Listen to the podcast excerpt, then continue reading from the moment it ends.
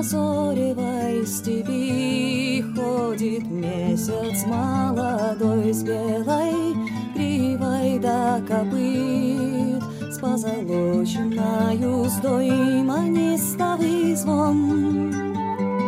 Монгольских стремян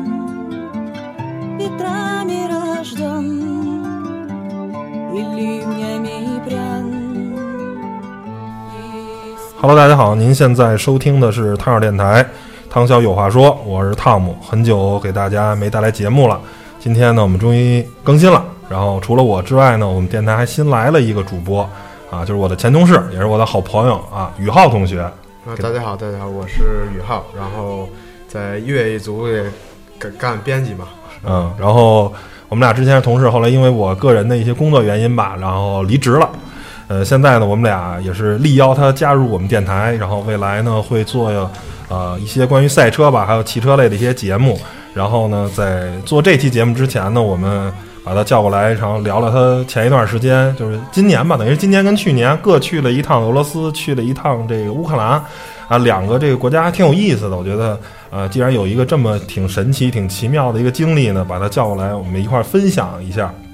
他这两趟旅程还是挺好玩的，呃，而且他这个去这两个地儿，其实属于一个比较特殊的。一说俄罗斯，我们可能会熟悉说去莫斯科呀、啊圣彼得堡这些城市，对吧？对对对哎，是一个大城市。然后呢，或者说是俄罗斯可能会聊到贝加尔湖，但是呢，可能大家也都是。有点像看西湖啊或者太湖那种感觉，只是去湖边去看一眼。而宇浩这趟行程其实是整个穿越了这个贝加尔湖的无人区的啊这个腹地，在这个茫茫的森林里进行穿越，等于是一个非常奇妙、非常啊有意思的这一趟越野穿越之旅啊。对我们正好做了一个全世界第三支车队围着北加尔湖做了一个穿越，中国的第一支。对，所以很有意义的这么一个旅行，这是他在俄罗斯的这么一个啊简介。然后去乌克兰就更神奇了，大家可能对于乌克兰来说啊，基辅啊，美丽的姑娘，可能这是仅有的回忆。而乌克兰有一个更著名的一个地方，就是切尔诺贝利，因为在上世纪九十年代的时候发生了八十年代末九十年代初啊发生了这个。呃，这个核电站的这个爆炸，然后从此这个地方等于算是被时间冰冻的这么一种感觉啊。整个时间就是这三十年的历史，虽然人类一直在滚滚的进步，但是这个地方却像被时间冻住了一样。然后，呃，之前大家可能看张馨予、梁红的这个旅行啊，也去过这个地方，然后整个宇浩呢也是啊有一个机会去看看那儿。而且张馨予、梁红去的时候，其实那时候还是旧的这个棺材啊，所谓的这个石棺，对吧？对，用混凝土浇筑的，现在等于换成铁棺了，变成一个更呃更科技感更高一点，然后更有效能防住辐射的这么一个棺材。而且确实辐射防止的非常好，大概是就是在纪念碑那块儿，当年张馨予、梁红的视频，如果我没记错的话，它大概的微西弗是要到四点多，嗯，然后现在已经能控制到零点八了。对，这个等于整个有一个百分之。甚至两成、三成的这么降到了原来的这个水平啊，对对啊对反正还是挺安全的。行，那呃，我先这个特别露怯的问个问题啊，就是说，呃，我们从小啊，乌克兰可能相对来说知道的比较少啊，俄罗斯我们可能还是从小啊接触呃这些教育也好啊，包括看过一些书籍啊，《钢铁是怎样炼成的》，或者说是看过一些东西。对于这个俄罗斯这国家，其实啊。我就用一句话说，就是既熟悉又陌生啊。其实我们对他来说，可能，呃，从涉及的知识面来说，最多的国家可能是美国。我们从小就讲美国怎么样怎么样，然后讲欧洲怎么样，然后剩下我感觉就是俄罗斯了。这国家好像讲的很多，书籍啊、文化什么的啊，讲了很多，包括啊，俄国还有很多这个大文豪啊，我们从小看他的书啊，列夫·托尔斯泰什么的，乱七八糟的这些人。但是呢，其实真正去过俄罗斯的人又特别少。然后呢，俄罗斯也不是一个特别呃这个旅游胜地那种感觉。然后去过的人好像等于等于对这个国家是既熟悉又陌生。那俄罗斯也曾经是一个社会主义国家，到现在呢，它啊经过了一些巨变以后呢，现在成为了一个资本主义国家，但是呢，还是跟这个欧洲有一种很强烈的这种对抗。然后呢，感觉这国家挺分裂的，挺我说的是那种意识形态上的这么一个分裂的状态。那宇浩，你去了这趟俄罗斯，当然你可能没有去到莫斯科那些城市，但是就是仅从你去的这个地方，你能感受说这个俄罗斯这个国家跟我们小时候接触的教育啊，或者是看那些书籍有什么不同吗？就是说我们书上看到的俄罗斯是这样，但是实际我发现去了啊，这个俄罗斯是不是有跟书上有不同的地方吗？首先我纠正你一个错误啊啊，就是《钢铁是怎样炼成》写的就是乌克兰，哦是苏联的乌克兰地区。然后这这是一个问题。第二，个就是回答你的问题，就是说，呃，有什么不一样啊？嗯我觉得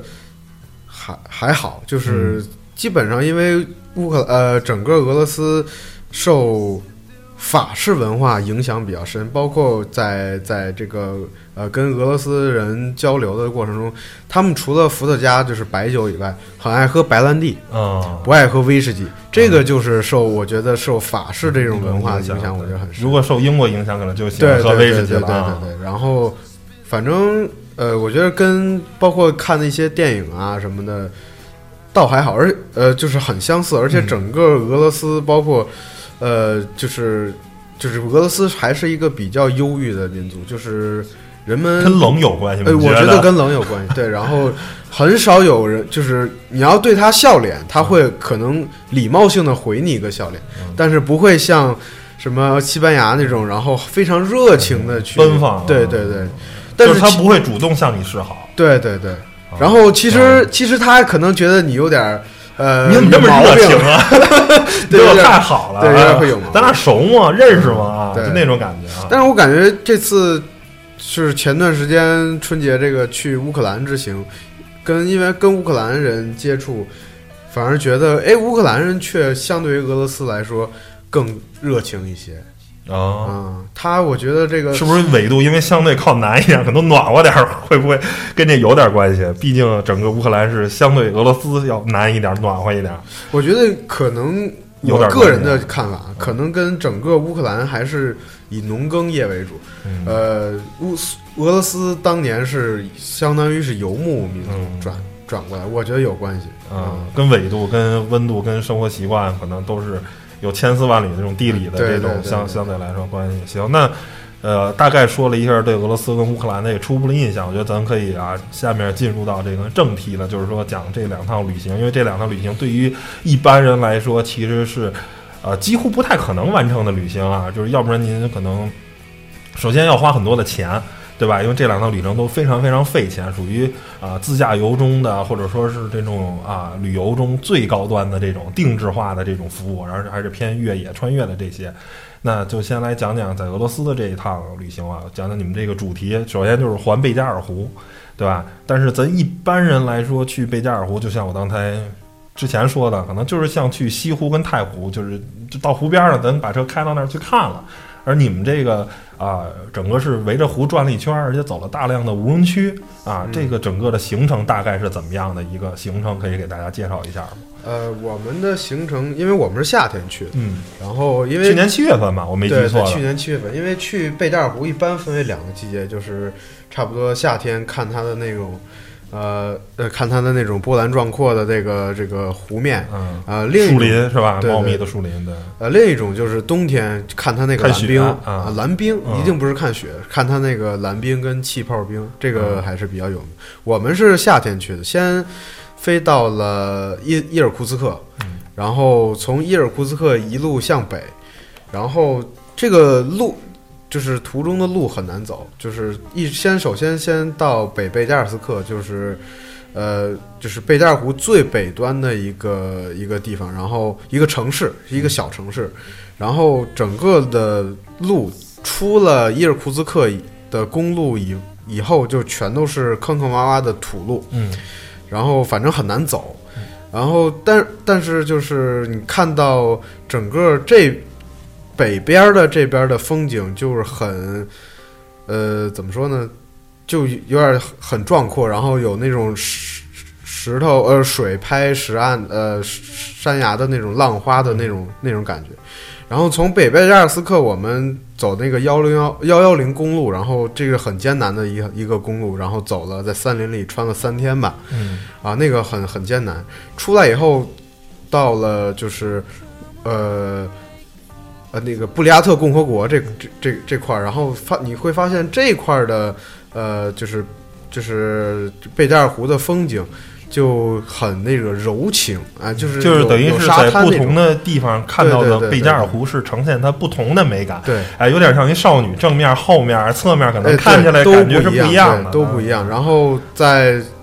最后落脚到乌兰乌德，就是布里亚特共和国的首都。布里亚共这个布里亚特共和国可以说一下，它有点其实跟咱一个省、省的一个编制似的，嗯然后它相当于一个加盟共和国。因为俄罗斯是一个叫什么邦联制还是叫对联邦制的邦联制这么一个国体是吧？对对对啊应该是俄罗斯联邦吧？嗯啊，它所谓叫俄罗斯联邦啊。嗯然后再从乌兰乌德再公路回伊尔库茨克，这个一天的路程就可以没没有问题哦，高速公路。然后大家，因为我们说相对来说可能是苍白无力的啊，大家我记着拍了一个纪录片儿，那纪录片儿的名字叫什么呢？大家可以去优酷搜一下啊。我们原来野族拍了一纪录片儿，叫《穿越叫就叫呃贝加尔湖日记吧。啊贝加尔湖日记》，大家可以优酷去搜一下。如果对这个旅行有兴趣的话，啊，对，当然啊、整个这个等于像张旭梁红的这个旅行一样啊，啊、都是拍了一个很有意思、很好玩的这么一个纪录片，大家可以去看一下。然后看的那个景色，肯定比我们俩这儿啊、干聊干说去那什么。那我觉得呃，大家可能对这个旅行啊，大体的会去看这个啊、视频的这个游记，但如果呃，视频游记中有没有没讲的一些东西，让你印象深刻，或者是一些背后不能说的故事，可以给大家说一下，因为剩下大家看游记就行了。冠冕堂皇的由由这个视频游记来说，我们这个电台节目肯定要挖一些是吧深层的，跟一些电视台不让说是吧这么一些东西。你觉得整个这趟旅行对你来说有没有一些啊、更印象深刻的？但是这个视频里有没有展现出来的东西呢？呃，比如说我们在贝加尔湖的，就是幺零幺公路的森林里见到熊了，哎，哎，然后就是正好是我们开车，然后有一个小熊在马路边儿，也不知道干嘛呢，然后看到我们，它也跑，就是往森林里跑，但是我们也没敢去追啊，啊，毕竟怕小熊旁边有母熊。然后，但是我们我想问一下，但是俄罗斯这个国家啊、打猎是被允许的吗？就是你看着熊，如果它攻击你，你我知道你们随身也带了枪了啊，对然后你可以开枪打它吗？可以可以，它而且是一个猎区，哦它这个这段行程中有一个禁猎区，然后这段禁猎区。禁猎区是不允许打打熊，就是打动物的，哦但是出了这段禁猎区是可以的。哦而且我们一趟行中有一个，呃呃叫呃阿阿列夫吧，一个一个一个俄罗斯人，他哦参加过车臣战争，哇，然后那个很很有战斗经验啊，很厉很厉害。然后哦我们在打靶的时候，基本上枪枪枪枪中中目标，很厉害。因为我想，我想看你们这游记啊，然后呢，你包括你们自己也发朋友圈这些小视频，我看你们都是摆弄枪啊，然后是还有很多这个 AUG 嘛，咱们所谓的 CS，也就是那四四、啊对对对带带那个小的，应该是两倍或者一点五倍的那个瞄镜的这么一个，就是那我想问一下，在俄罗斯这种武器现在是怎么一个呃管控？像美国是随便买啊，大家有持枪证就随便买，就像商场一样，还是说有一个什么限制，说是必须你得是呃有这个打猎的资质，还是怎么着？就是这些武器怎么才可以买到呢？呃，它这个，呃，首先我您看的那个 AUG 就是那个四四那啊。个枪，跟呃 CS 里那个不太一样。不太一样啊，因为它的普通人买不了连连发三十发连发的那个弹夹儿，哦这个不卖你，啊。它你只能买到十发连发的那个弹夹，特别小、哦。啊，他怕你有什么做什么事儿，我具体不知道。啊，它明白明白，大概的恐怖分子吧，说白了就是啊对对对。他，大概的就是，我觉得跟美国的方式差不多。首先，你必须是俄罗斯公民。嗯，啊，可以理解，这个可以理解。呃必须是俄罗斯公民，有有那有就是有绿卡好像都不可以，就是必须是公民，嗯。必须对必须是公民，然后你根据就是每个枪，然后你去你去买，然后好像是一种一种枪你只能持有一个，啊，就是手枪你只能持有一个，猎枪你只能持有一个。这跟这跟游戏里很像啊，就是你只能选择一种枪，你不能嗯一下什么枪都带着，是吧？对对对，要不反正估计是不是得得有个什么花钱哪儿花钱的地儿。哦我觉得这种国家能花钱也应该能应该能办。啊，明白明白，这可能代持什么的，对对对对对，可可以理解，跟咱那个买房限购差不多嘛，但是嗯通过朋友是吧，帮忙嗯持有一下是吧？啊，那就是那俄罗斯这个枪贵吗？嗯，有这个行情你有了解吗？呃，我不太记得价格，因为啊时间比较久远了。但是他们当地人说不是很贵，就是嗯相对于美国来说比起来不是很贵。哦，嗯那我看你们也打靶玩了，你觉得这个我们这是一直啊，就是说像枪中之王 AK 四十七是没有机会使用到的。那你觉得这个这些枪跟你咱们玩游戏当然都使用过了啊，但是实际中这个使用中，你这几把枪，你觉得跟咱们玩游戏那种感觉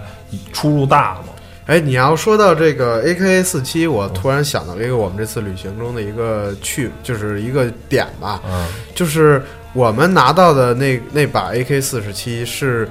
呃，苏联时期造的，然后没有开过一枪的一个纯崭新的 AK 四十七。啊，连枪油都没有上开过，然后我们那阿列克同志，然后拿到那个枪非常高兴，就是他都没有拿过这样的枪，这么崭新的，这么崭新的 AK 四七，等就于是个厨啊，咱啊对说俗俗的话，是一厨这枪，没就就是结没开过，没结集以。后就一直扔到什么仓库里，嗯然后后来被被买走，然后嗯一直没有用过的一个枪，很很那很崭新的。嗯，那打的过程中，跟咱游戏中感觉 AK 四十七是一个呃威力奇大，但是很难控制的这么一把枪。但是在实际中的，因为你们也用了这个 AUG，跟那 AUG 是一个感觉很稳啊，嗯打的很准的那个枪。那你在实际射击中是这种感觉吗？是有这种区别吗？呃，确实有，但是呃，最让我吃惊的是，这 AUG 包括我们还打了步枪、散弹枪，然后 AK 四十七，呃，声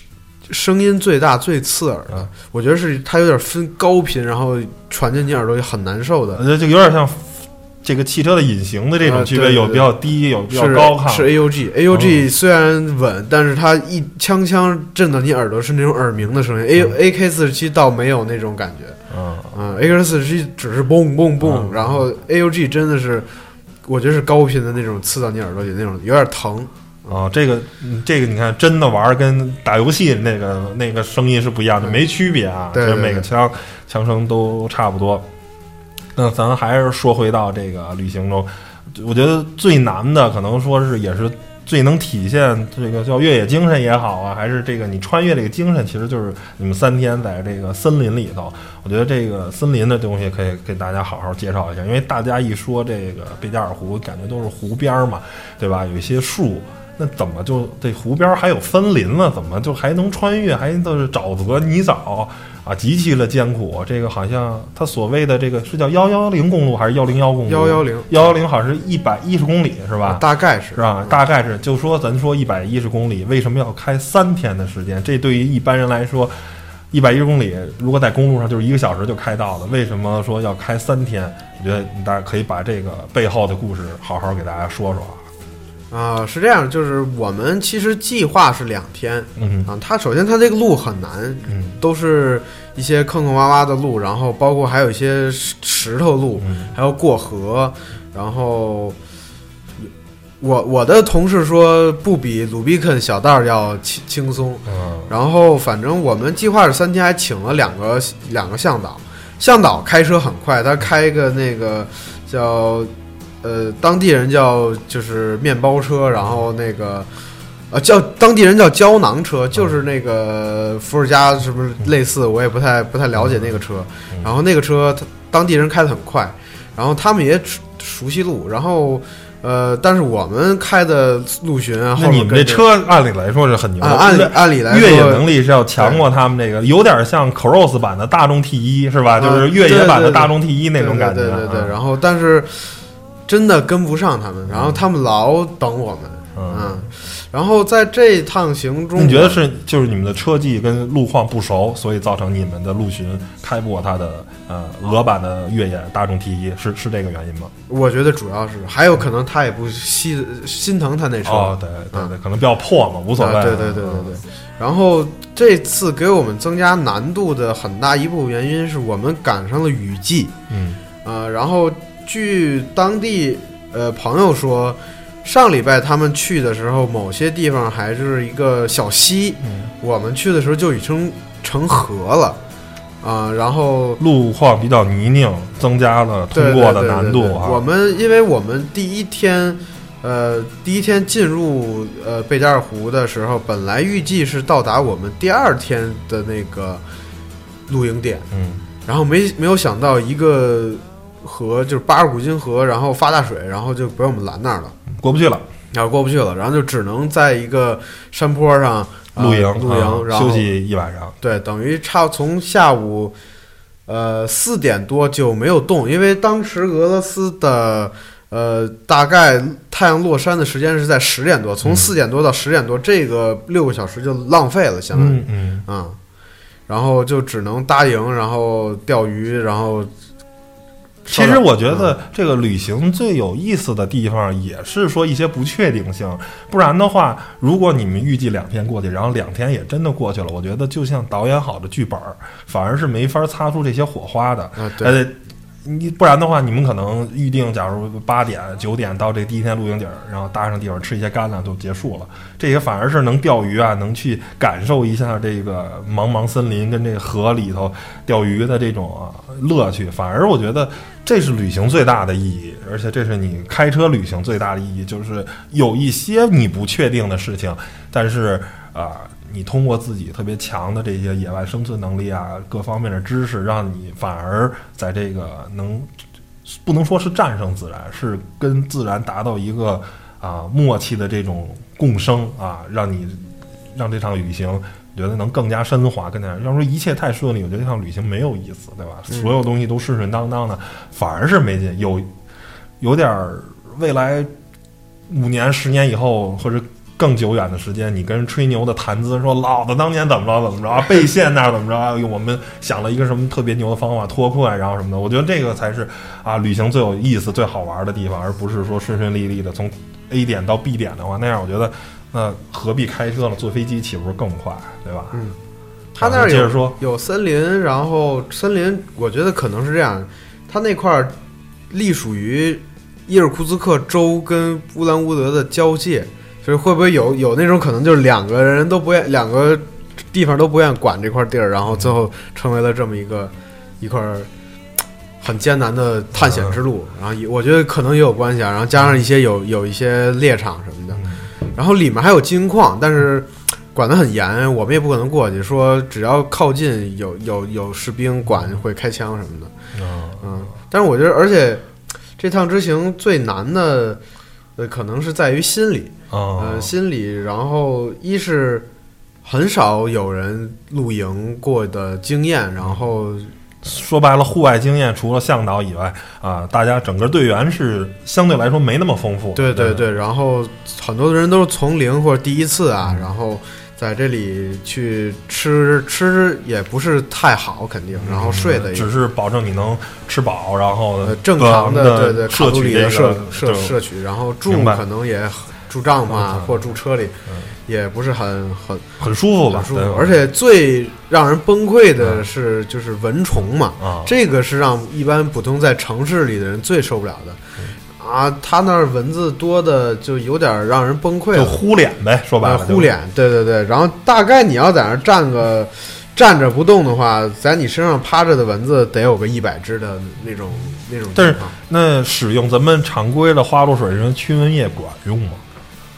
呃，不太管用。不怕了呗？对对对，而且但是但是我们有同事从日本买的那个药还还可以，啊但是就是止痒比较快，但是你不挨叮有点不太可能啊。对对对对对，那最有效的其实就戴那个防蚊的帘儿，再戴手套呗。说哎说难听然后把衣服穿厚点儿，给身上裹得严严实实的。对对对，我我之前一直以为像俄罗斯这么冷的地儿会把虫蚊子都给冻死，但是但是可能七月份的俄罗斯还没有那么冷。嗯，我嗯估计你现在去看那个蓝冰啊，蓝冰的贝加尔湖的，这现在要是再有蚊子，我觉得都不太能理解了。现在应该是没蚊子了，现在应该是没有，嗯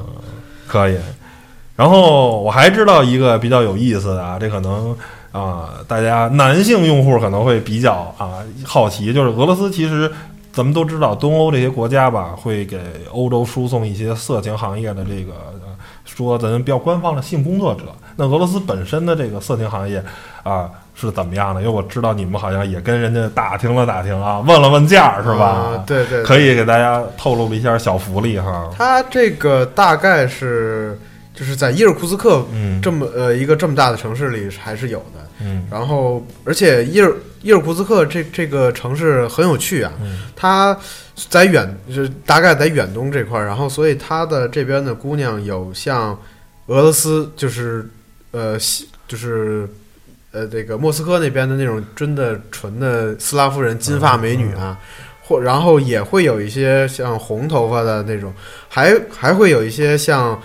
哈萨克斯坦，然后因为那以前也是他的一些加盟共和国，苏联的加盟共和国，然后会有一些那种新疆血统的，然后混血儿，对对对，或者会有一些像跟蒙古这边，因为乌兰乌呃，就是叫什么来着？呃，这叫什么？百花齐放啊，对对各各种啊对，style 因为这个的都有哈。呃，它它这个布里亚特共和国其实有点类是我们呃蒙古族的一个就是分支吧，啊，然后在那边成了一个加盟共和国，嗯。所以它会有些也有有一些蒙古族可挑可选哈。，对对对，然后大概合人民币多少？大概合人民币的话，反正五百块钱吧，就是最好的，呃是还是随便挑啊？五百块钱，就是随便吧，随便，就是大家听听啊，听听啊，这个价格，如果对俄罗斯姑娘有兴趣，可以啊，是吧？这个后面我们就不说了啊，反正有有这么一个价。哎呦，对了，你刚才说这布里亚特共和国啊，我你们好像还见着那个总统了是吗？啊，对对对，啊，可以讲讲省长，呃，省长，这算人家说出大天儿的总，我估计这可能是唯一一辈子咱们能跟总统啊，甭管是什么总统，近距离接触。你像啊，甭管是这个这个英国首相啊，还是德国总理总统，还是美国的，我觉得可能能见着的概率极低极小，对吧？而且是能面对面交谈的，而不是说人家那儿过车队，你看见那没用，对吧？嗯这个我觉得是也是一挺好玩的一经历，就是你怎么着总统怎么来了？是是是偶遇啊，还是说特意安排了一个、啊一个一个这样，因为当时我们刚穿出这个布里亚特，呃，就是幺幺幺幺零公路的时候，然后就到达他们那个国家了，等于对对到达他们的国家的首都叫乌兰乌德，嗯然后呢，正好赶上乌兰乌德有一个音音乐节。这个乌兰乌德音乐节虽然不大，但是还挺有名的。我在北京也见过，呃，小店里也还见过乌兰乌德音乐节的广告啊啊。然后正好当地有点儿，那他那个风格是什么呀？是摇滚音乐节还是电子音乐？乡乡村音乐，乡啊乡村音乐，哦然后更多的像有点像庙会啊。我觉得是就是人家的那种庙会。嗯就是大家在一块儿吃饭喝酒，然后唱歌跳舞，就开心啊大 party 对对对，然后会有人在台上在那唱歌吧，嗯。嗯，啊，然后他这个这个音乐节是正好在在在就是在乌兰乌德是每年很有名的一个音乐节，然后就是可能是整个布里亚特人的一个生活的精神寄托，我觉得可能是这样。然后总统每年都会来接个就是接个风，然然后正好当时俄罗斯一套也采访了我们一下，然后这个总统听说了这个事情，嗯然后觉得还挺有意思的，然后就特意呃，就是不那样接见我们，就是跟我们打聊聊天儿，然后哎，也是一个挺好玩的这么一趟。对对对，啊，行，那宇浩聊了这么多了，我觉得可以给你这个在俄罗斯啊这趟很神奇的这个环贝加尔湖的这个穿越记，哎，做一个小总结，或者说有什么感想，或者对俄罗斯，或者对啊、越野穿越，我觉得这也是甭管怎么说吧，这都是一趟，嗯、觉得可能中文没有一个特别好的词儿，用英文可能就是 amazing，很 就就没有很神奇，呃，不光是神奇，又又充满了惊喜，充满了这个故事啊！我觉得这么一趟旅行，你做一个小的总结，然后咱切到乌克兰的这个这个这个行程。呃，我觉得整个就是让我回归大自然吧，嗯这这趟这趟旅行就是回归大自然，呃，所有的就是真正能感受自然，因为当你手机没有信号的时候，哎，我觉得这啊特别好。对，手机没有信号的时候，然后只能听着旁边的就是溪水声，然后跟狼呃熊叫声、狼叫声什么的，然后跟同事聊一些人生、聊理想，啊，这是我最大的收获。嗯，可以可以，行，这是一趟很有趣的一趟关于自然风光的穿越，然后咱们可以来啊聊聊。刚刚啊，就一个月前吧，是吧？就是二月份吧。啊呃对啊春节的春节期间就出发了，去了一趟乌克兰。然后其实好像你那个乌克兰行程相对来说简单一点，就是我感觉就是打路去 去切尔诺贝利，好像就这俩事儿。对对对，然后。而且同行的还有这个，大家看过越野路书都知道，那个李斌啊，吧哥，这个越野圈非常资深的一个玩家，然后也是你们同行的一个，算是 KOL 一个这什么，我觉得可以咱们聊聊这个这趟这个乌克兰之旅啊，给大家说说，先简单说说大概的这个行程啊。我们乌克兰这次行程呢，就是先首先先飞到基辅，然后当天在基辅先简单转了一下。然后第二天去了一个，呃，基辅以以西西南吧，然后一个呃大概四百公里以外的一个猎场，然后在猎场里住了三天。然后他这个猎场是怎么着？也是就是说。呃，就随便打嘛。他是因为就是乌克兰，呃，乌克兰跟俄罗斯也是很像嘛，就是对动物保护没有那么严，还是说这些动物都是人饲养的，然后给放出来让你打呢？呃，不是不是，它还是自然的，但是是一个猎场，大概我忘了，好像是以万公顷吧，我忘了多大了，反正就是一大片，对对，很很很大。然后它限制很多，嗯，然后呃，大概是就是比如说。我们有打鹿去鹿，有冬天呢，鹿会从这个呃，就是因为吃的比较少，他们会一集体觅食，然后去一块儿找食物。然后打鹿的时候呢，我们猎人跟我们说，就是呃，首先鹿王不允许打，那它长得跟别的鹿不一样是吧？呃，鹿角你能看得出来大是吧？对对对对对。然后怀孕的母鹿不允许打啊，呃，然后。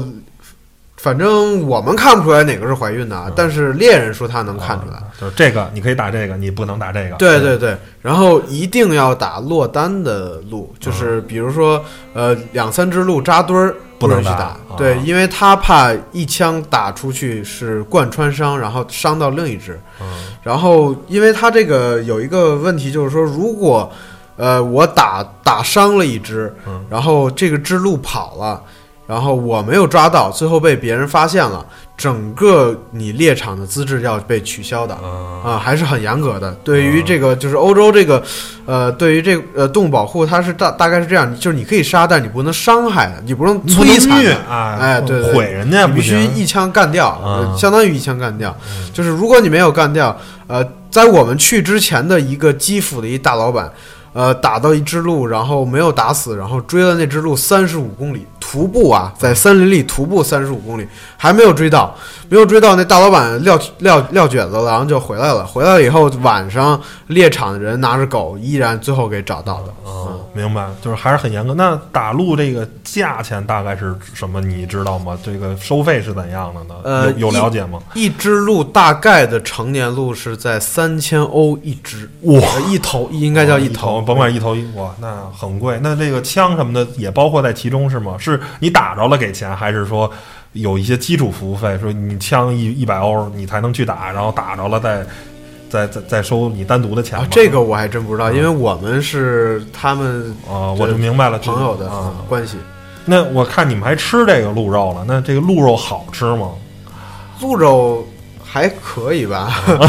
但是。我没什么异味儿是吧？也没什么怪味。对对对对。然后我觉得没有，但是它有点干吧。反正这因为中国也你也能吃到鹿肉，也不是吃不到。它也没跟中国的鹿有多大的差别。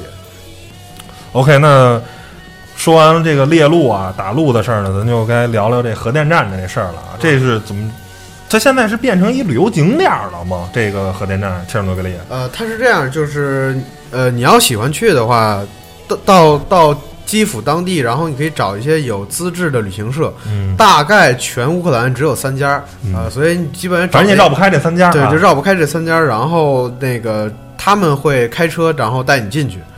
然后大概是这样。然后它基本上是一个旅游景点，然后也不用穿什么防热服，因为它能带你去的路线还是很安全。它。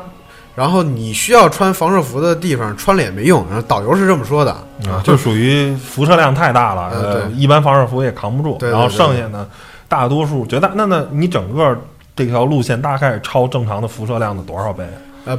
平均，呃，它大概是这样，就是说我我先给大家讲一下，就是可能大家有个误区啊，嗯。误区就是说我说老说什么切尔诺贝利城死了死了怎么样的，其实是不对的。嗯。呃，就是我我们如果以切尔诺贝利核电站这个四号反应堆为中心，呃，大概以三公里之外，呃，往北三公里之外是这个最有名的这个，比如说有游泳池啊，什么那个摩天轮的那个城市叫普里皮亚季。嗯，啊，然后这其实是离得反而近的小对对，这个是当时最有名的这个城市，很很富足，然后有全乌。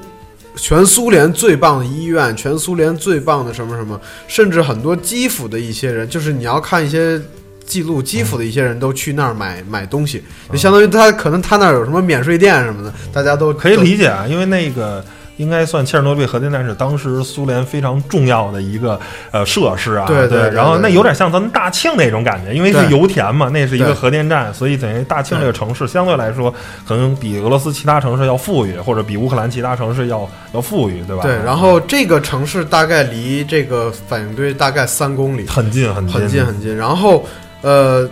这个还有它还有一个三十大概三十公里的一个就是不允许进人的一个直径吧，相当于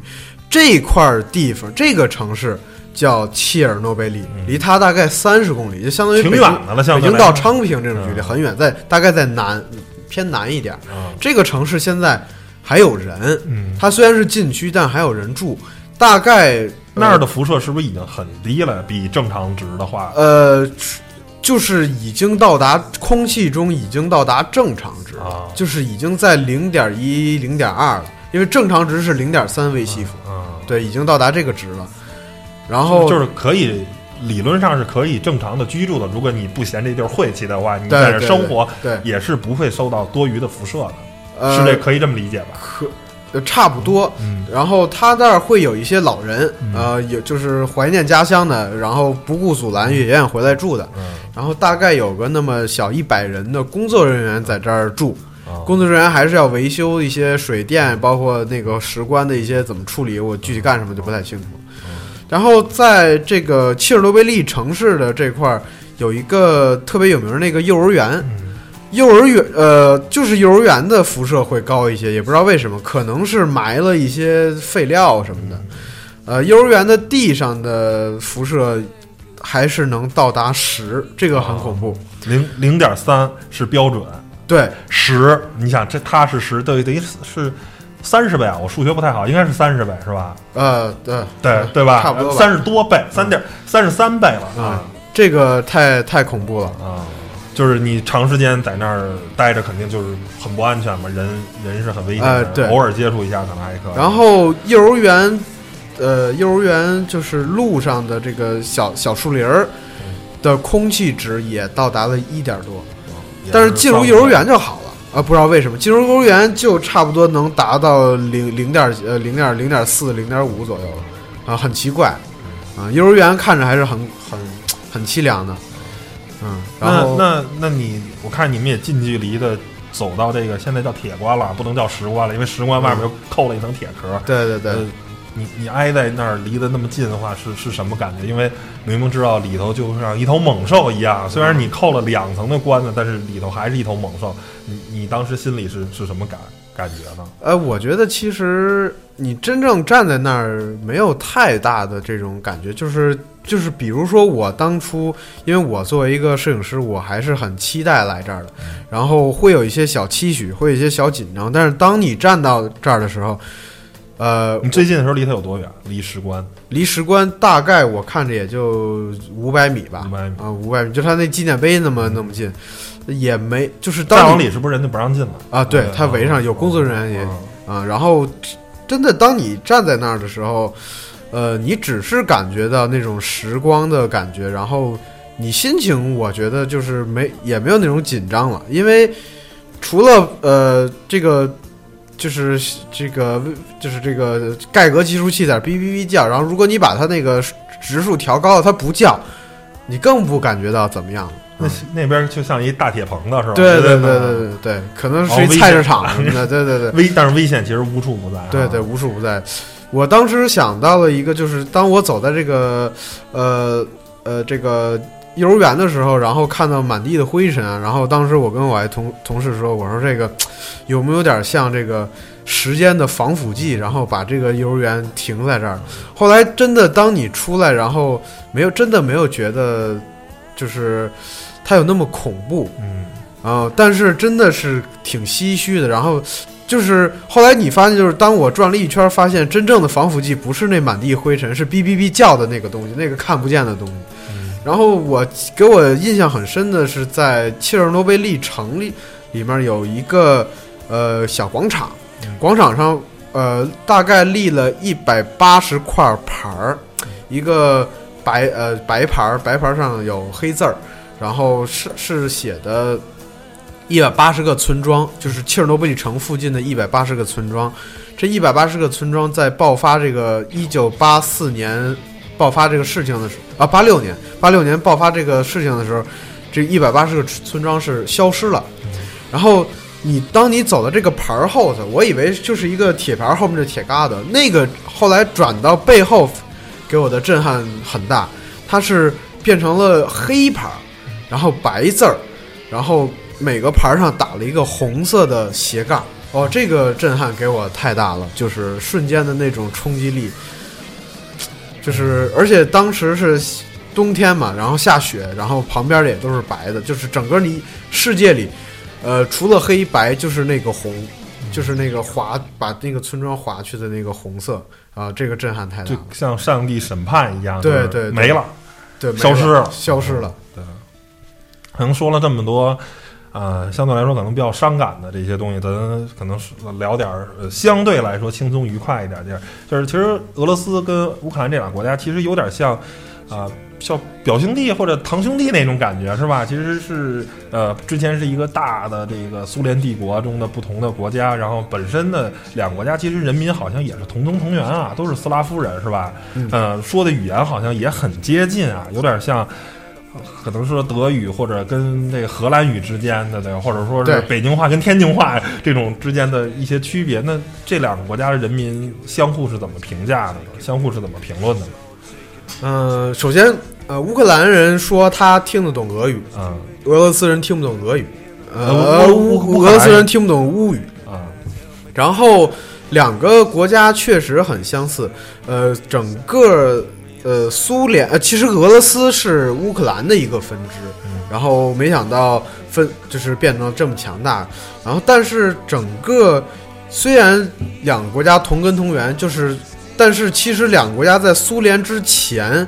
就非常的不对付，因为整个因为我国也是在俄罗斯周围的一个国家啊。凡是在俄罗斯周围的国家，因为俄罗斯这个国家侵略性呃侵略性非对外常强，对外非常强，但是感觉乌克兰还是一个比较内敛、平和 peace 哎的这么一个国家，然后整个它还是很受压迫的，然后、嗯、明白明白明白。那两国人民相互怎么看呢？呃私下跟那些老百姓聊天儿，有没有说哎骂那那帮傻叉儿什么的？有没有这些呢？啊、言论呢还是乌克兰呃乌克兰人对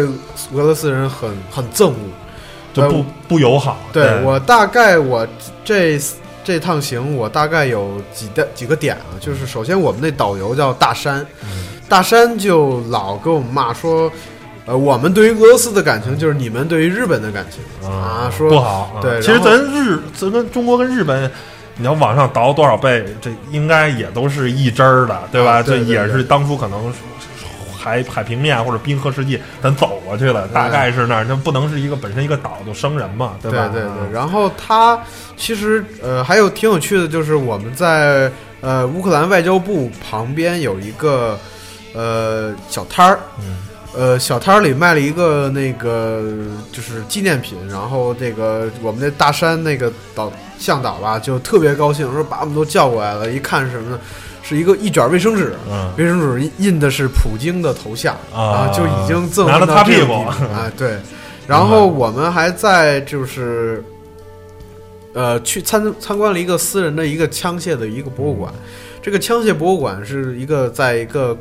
公路旁旁边，然后它它有点是那种可能是像司机师傅可以在这吃饭，然后立了一个大概是牌儿啊什么，就是比如说煮面条什么的。但是他那个盘儿，然后立了口锅，里面煮的是一个俄罗斯小孩的一个玩偶。就哎那个乌语就是我们煮俄罗斯人啊，就有点儿恨不得吃活吃什么哎那个感，对对对就是恨的都不行不行的了。对然后整个我们这次呃参加的时候，呃从就是猎场回来的时候，还经过了一个一个小城堡啊、那个城堡我忘了叫什么名字了，然后有机会再再查一下，再告诉大家。城堡旁边里面有一个呃，就是纪念馆，叫一九三三年乌克兰大饥荒纪念馆，死了差不多得有几百万人。嗯呃，有恐怖的说有死了什么，呃，七百万人，就是最大的。不同版本不一样。对对对，然后但对于乌克兰这么一个国土面积跟人口来，那我觉得是一很多国民的三分之一、五分呃之一，这差不多是这个我还真不知道，反正很啊很反正很夸张啊，就有点像咱当年河南的那个，就是一九四二那个在九四二看看那个个电影哈。对对对，然后这个这个他这个完全就是人为的，因为苏联的一些政策导致呃俄罗斯呃用军队强压的把乌克兰人民的呃粮食都压到了俄罗斯，反正乌克兰人没得吃了。对啊乌克兰人没得吃了，然后又赶上一些天气灾害可能，啊然后我们人惨剧，我们导游大山说到这儿的时候就已经不行了，就是那种拿着枪恨不得就呃对对对对对，就是哎哦，每个民族、每个国家可能都有一些不能说的这个伤心点，什么时候提到可能都是切肤之痛，恨不得这个什么。而且我们这次挺挺有幸的，就是我们在逛这个呃基辅的街景的时候，然后要一般会要去独立广场，嗯然后我们去独立广场的时候，呃，发现有一个纪念活动，我当时还很很纳闷儿是什么，然后、呃每个人都在那儿诵经啊，然后献花啊，我说谁死了吗？他说不是，导游说不是，这个是为了纪念两年前呃就是顿巴斯战争，呃就是乌。呃，俄乌边境的一些乌克呃俄罗斯挑拨的一些乌克兰呃独立分子的一些呃冲突，导致了乌克兰人民的死亡的一些，为了纪念那个同胞，嗯，啊，还有这种活动，反正整个一趟行看出来就是处处是乌克兰人民恨俄罗斯人，对，我觉得反正也是你在半年之内了吧，去了一去了两个咱们原来都是社会主义阵营国家，而且还而而现在这两个国家还都挺敌对，挺那个这么一个感觉，包括现在那个克里米亚问题啊什么的等等。克里米亚问题已经解决也了，对，嗯反正就是很神奇，很有意思。我觉得，嗯反正通过这期的分享还挺好玩的。我觉得可以做个小总结吧，把把这两个国家，或者你对斯拉夫人，或者说对俄罗斯、对乌克兰什么的，有个有没有什么更想给大家最后总结一下的小东西分享给大家？我觉得还我觉得说的这么多也都差不多了。然后不过就是有一点啊，就是说大家去乌克兰或或俄罗斯这哎有没有什么注意事项？我觉得这个也可以说一说哈。就是说，如果你的签证上，呃，只有俄罗斯签证或只有乌克兰签证的时候，呃，去这两个国家的时候会被盘问很多。嗯因为我们一个同行的主编，呃，他去乌克兰的时候，呃，他的新新签证上只有两个俄罗斯签证，然后盘问了他半天，然后得有一个落地签等于换了一个换了一个证儿是吧？之前那些国家的签证儿那那些页都都等于就没了呗，对对的。呃，然后一个落地签签了两个小时，然后很费劲。然后当他从乌克兰回到北京，然后立刻有一个差去俄罗斯，又被盘问了半天啊。反正就是说，你为什么刚从乌克兰回来就要来我们这儿啊？反正两个国家确实是，